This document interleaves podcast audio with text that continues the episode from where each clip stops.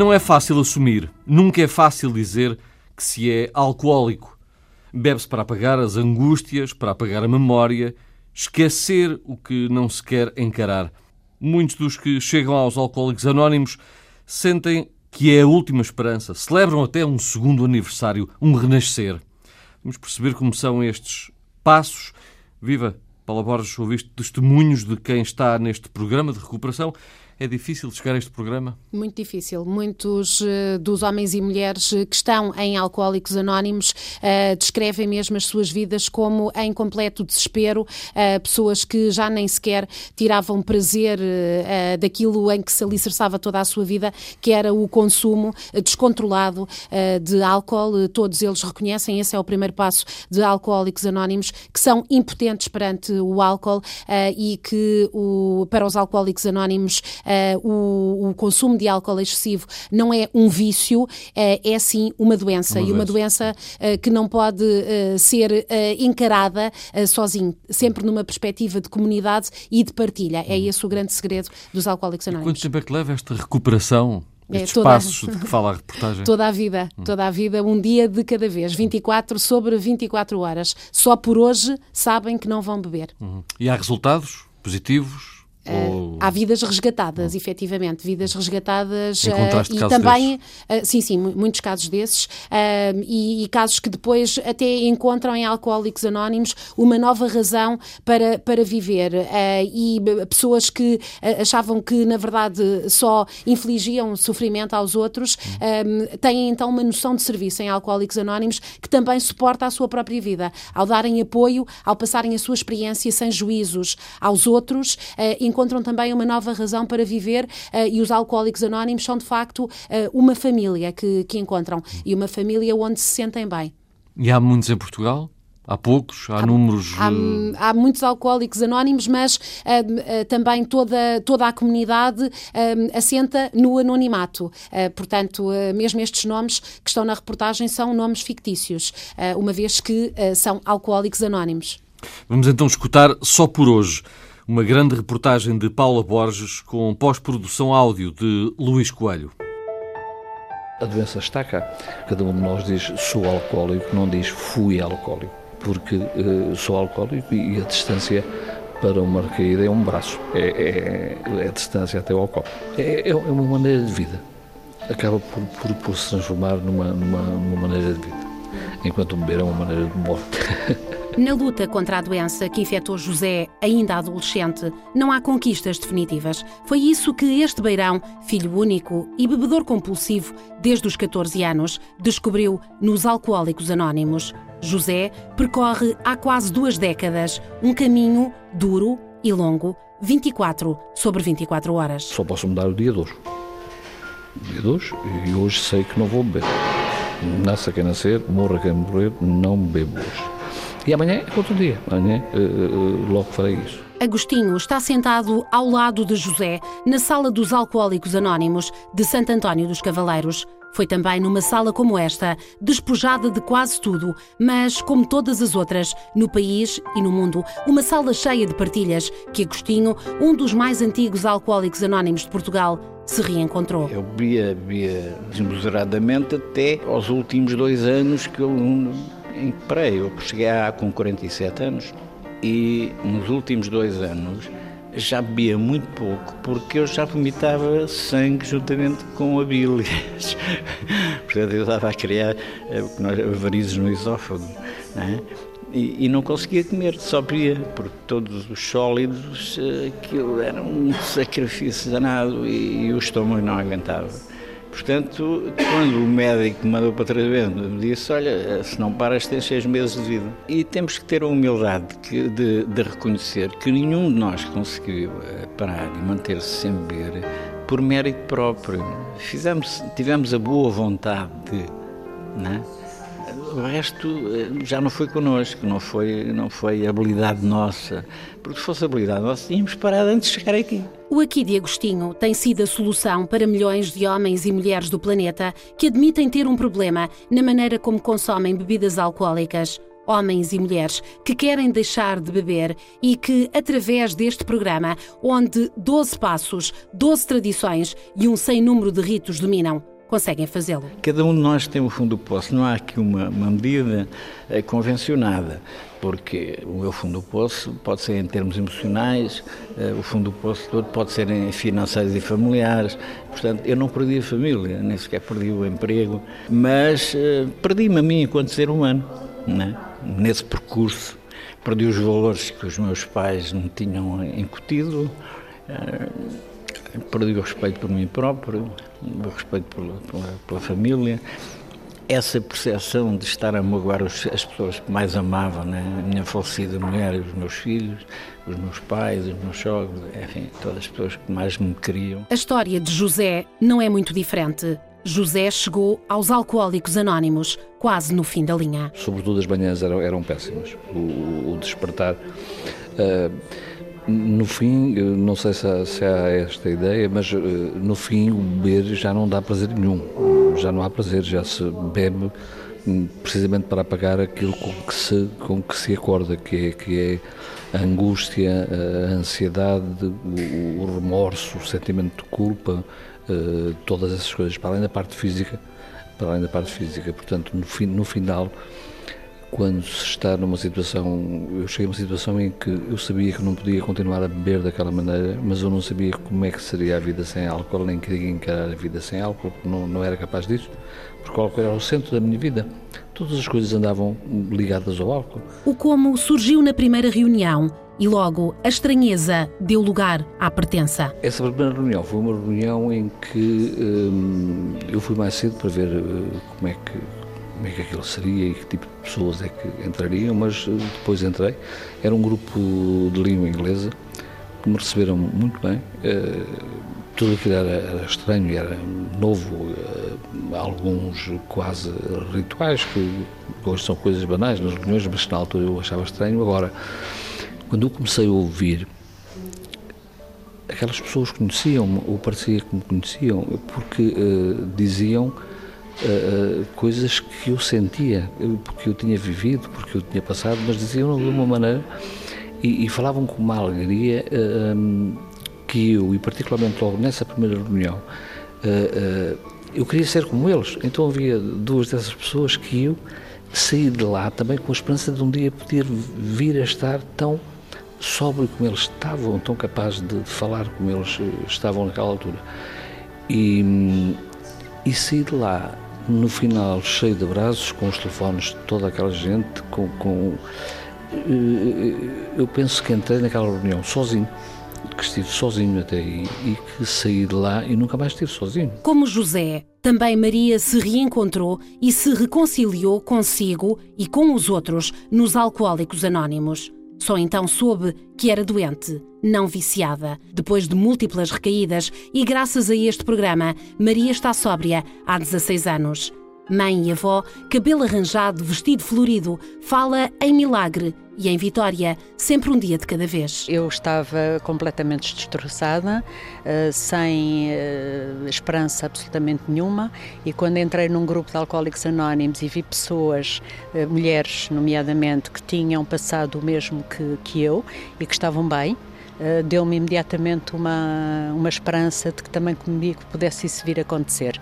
E foi devagarinho, foi devagarinho, com o apoio, com todo o amor que eu encontrei em Alcoólicos Anónimos, aquele amor incondicional, e que me ajudaram, ajudaram-me a que eu me fosse. Nós trocamos números de telefones, nós encontramos-nos, uh, beber um cafezinho, uh, antes de uma reunião ou depois de uma reunião, e durante a reunião é um espaço em que posso falar de mim sem ter qualquer tipo de julgamento, ninguém me julga, antes pelo contrário, há sempre alguém que se identifica comigo.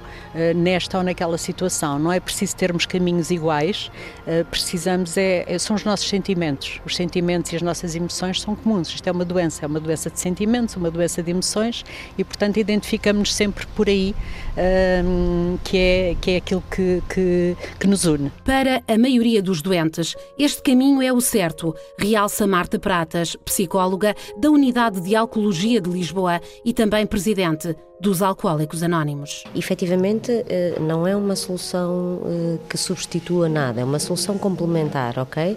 Há pessoas que conseguem vir para a e fazer logo, digamos, entrar logo em recuperação, parar de beber e fazer um processo de mudança, sem terem que passar por nenhum centro de tratamento, mas há outras pessoas que precisam de passar por centros de tratamento para fazer primeiro a sua desintoxicação e depois todo o seu processo terapêutico, podendo, obviamente, integrar na mesma A. Uh, Alcoólicos Anónimos é uma solução para quem quer parar de beber, porque há uma partilha entre iguais, entre pares. Portanto, uh, numa reunião não há técnicos, não há terapeutas, não é uma questão de, de, de científica, digamos. Há um programa que eles seguem, há, um, há 12 tradições, há 12 conceitos que, que, que, fazem balizar, digamos, todo o seu comportamento em, em prol da, do, do, parar de beber e na, na comunidade, na própria associação. E, portanto, é um programa que funciona por atração. Eu vou a uma reunião, ouço o que eles têm para dizer, identifico-me e, portanto, tento fazer o possível também. Durante muito tempo, e infelizmente ainda hoje, se sente que isto é quase uma doença da moral, não é? é, é as pessoas eh, bebem porque querem, eh, se não bebem porque não querem, é o que muita gente acha. E, portanto, acham que isto é um vício, não é uma doença. E, efetivamente, isto é uma doença e é uma doença crónica, porque mesmo que a pessoa faça um tratamento e que pare de beber, não vai conseguir, por exemplo, beber moderadamente. Ou seja, no dia em que começar a beber, ela vai beber tudo o que não bebeu durante aquele tempo em que esteve parada. É uma doença orgânica, psíquica, emocional e até espiritual, é? no sentido que a pessoa perde completamente a esperança uh, na vida. Uh, e, e, desse ponto de vista não podemos considerar um vício. Um vício é qualquer coisa que nós passamos a habituar-nos a fazer, mas se alguém nos chamar a atenção e se nós percebermos que efetivamente aquilo uh, não é bonito, paramos de fazer com alguma facilidade. E efetivamente parar de beber não é assim tão fácil, implica mudanças no próprio. Costumamos uh, dizer em A que Alcoólicos Anónimos não é para quem precisa, é para quem quer porque precisar precisam imensos. O problema é que algumas pessoas não querem fazer mudanças. É, é reconhecer que, tem, que é impotente perante o álcool. É, é, fundamental. Quer dizer, se eu continuar a pensar que vou arranjar uma solução e posso beber normalmente como qualquer pessoa, então volto sempre ao mesmo. Eu andei muitos anos a tentar, não, eu vou arranjar uma solução de beber socialmente e não beber, não perder o controle, não, não apanhar babaleiras. É? A verdade é que nunca consegui. No final eu bebia uma garrafa de uísque por dia, além das cervejas, dos martinis, do vinho às refeições que não prescindia. Esta percepção errada de que um alcoólico pode um dia voltar a beber prejudica o doente, prejudica todos à sua volta, realça Marta Pratas. Porque as pessoas acham que isto é uma substância, como é legal, não é? Que se pode beber à vontade, não há aqui nenhum problema.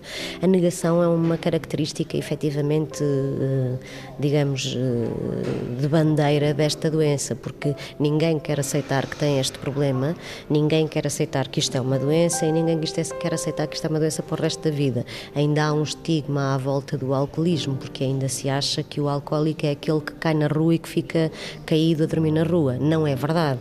Nós sabemos que há muita gente que continua a trabalhar e que precisa de beber o seu copo da manhã para parar todos os sinais de ressaca e que ao longo do dia vai bebendo, mas que acha que é um beber social, não é? Porque bebe aquilo que os outros bebem, se calhar não pensando que os outros também podem ter problemas com álcool.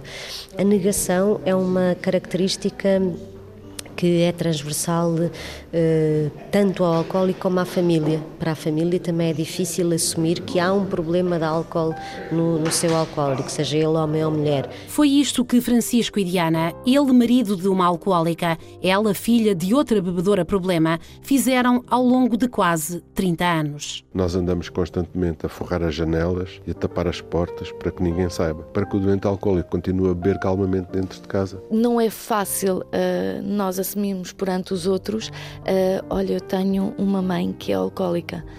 Um, e a verdade é mesmo essa: é que todos os problemas ficavam escondidos dentro de quatro paredes. E no dia a seguir estava tudo bem. A verdade era essa mesmo. Porque se no outro dia o. Uh, a pessoa que tinha bebido no dia anterior estava bem, uh, então pronto, já não vamos falar mais no assunto. Vamos tentar esconder, uh, esquecer o que se passou mal ontem, porque hoje está tudo bem. E, e, pronto, e foi assim que eu fui crescendo. E quando digo crescendo foram perto de 28 anos. Só depois da minha mãe entrar em tratamento é que eu soube que o alcoolismo era uma doença. Eu nunca tal coisa tinha ouvido falar num manual de escola. Eu nunca tinha ouvido esta abordagem em qualquer tipo de médico uh, que eu tivesse sido, só no sítio onde a minha mãe entrou em tratamento. Ora, eu fui, eu cresci com a ideia de que quem bebe é fraco. Quem bebe é um viciado, é um bêbado, uh, é uma pessoa fraca que não tem controle sobre ela e que ninguém justifica porque é que as outras pessoas ao lado sabem que são capazes de beber um copo e ficar bem e aquela pessoa não é. Eu posso dizer que eu cresci com o alcoolismo. Uh, eu, desde pequena, que me lembro das cestas prolongadas que a minha mãe fazia. E eu, em pequena, é óbvio que não percebia porque é que a minha mãe estava no sofá, deitada a dormir e não ia fazer o jantar, e não havia roupa passada, não havia roupa lavada. E com o crescer, e quando eu digo crescer, estamos a falar com 5, 6 anos, foi quando eu percebi que algo dentro de minha casa não era normal. Uh, que a minha mãe fazia uma coisa que a mim e as outras mães não faziam, que eu não via em casa das minhas amigas a fazer, que era beber. E esse beber escondido, escondido do meu pai. Facilmente descobri como é que eu poderia tentar aqui, uh, se calhar, evitar algumas discussões, porque era o principal, não é? O que eu queria era que não houvesse discussões em casa, nem que houvesse problemas em casa. E então era, para mim, assumir uma posição de vigiar o meu alcoólico. Nos grupos familiares Alanon, a que chegaram depois dos seus doentes terem passado por internamentos prolongados, Francisco e Diana mudaram toda a perspectiva. A nossa serenidade, a nossa aceitação, o nosso desligamento emocional, aquela coisa de não andarmos constantemente atrás e a perguntar o que está tudo bem, não está tudo. Isso faz eh, faz bem também eh, no relacionamento há, um, há uma aproximação diferente. Somos mais verdadeiros um com o outro. Um dos, um dos meus primeiros passos no Alanon foi decidir ser honesto comigo mesmo e ser honesto com os outros. Foi uma coisa que eu aprendi a não ser durante esse período todo dos 30 e tal anos. E afinal, porque podem uns beber uns copos e parar e outros se descontrolam no consumo? É uma doença que não se pode atribuir a uma só causa. Não se pode dizer que foi o problema de infância que causou aquela doença ou que foi aquele divórcio, porque então todas as pessoas divorciadas seriam alcoólicas. A questão não está no acontecimento em si, mas a forma como cada um o sente. E naquele momento, eh, eh, se calhar aquela pessoa, vamos imaginar alguém que se divorciou duas vezes, se calhar no primeiro divórcio divórcio não achou que ir, indo beber traria algum, algum benefício, mas no segundo divórcio, porque está mais vulnerável, porque já ficou desempregada, porque efetivamente, do ponto de vista emocional, não está tão estruturada, pode ter começado a beber. Ou seja, não podemos dizer que há uma só causa, ou que as causas são genéticas, ou que são ambientais, ou que são pessoais. Há uma multiplicidade de causas que naquela pessoa, naquele momento, que tem um terreno fértil, a levaram a beber. E depois, efetivamente, também há uma série de consequências. Eu costumo dizer que isto não é só uma doença do indivíduo, não é? É uma doença do indivíduo, da família e da comunidade. Do indivíduo porque provoca uma série de doenças, não é? Há 60 doenças diagnosticadas em termos dos hospitais centrais e gerais, provocadas direta ou indiretamente pelo consumo excessivo do álcool. E depois é uma doença da família. Há bocado estava a, explicar que a família acaba por se centrar toda muito no álcool e que passa a disfuncionar é? em função do comportamento daquele alcoólico.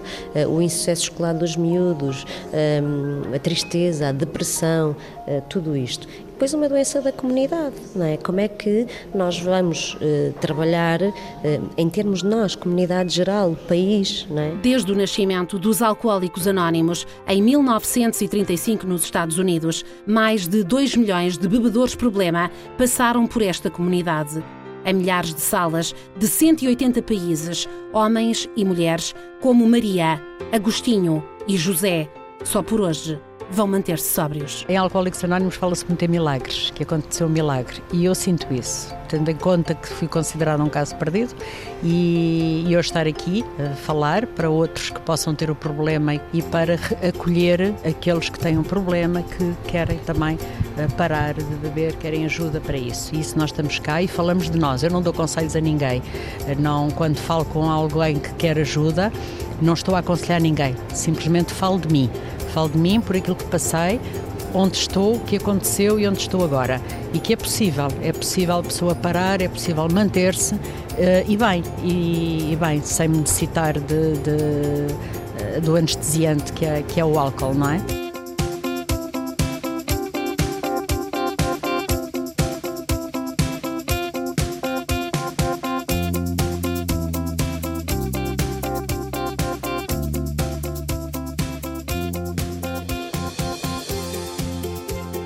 Só por hoje, grande reportagem de Paula Borges com pós-produção áudio de Luís Coelho. Para escutar de novo, basta procurar o podcast na nova página da Antena 1 na internet ou no Facebook deste programa. Reportagem Antena 1.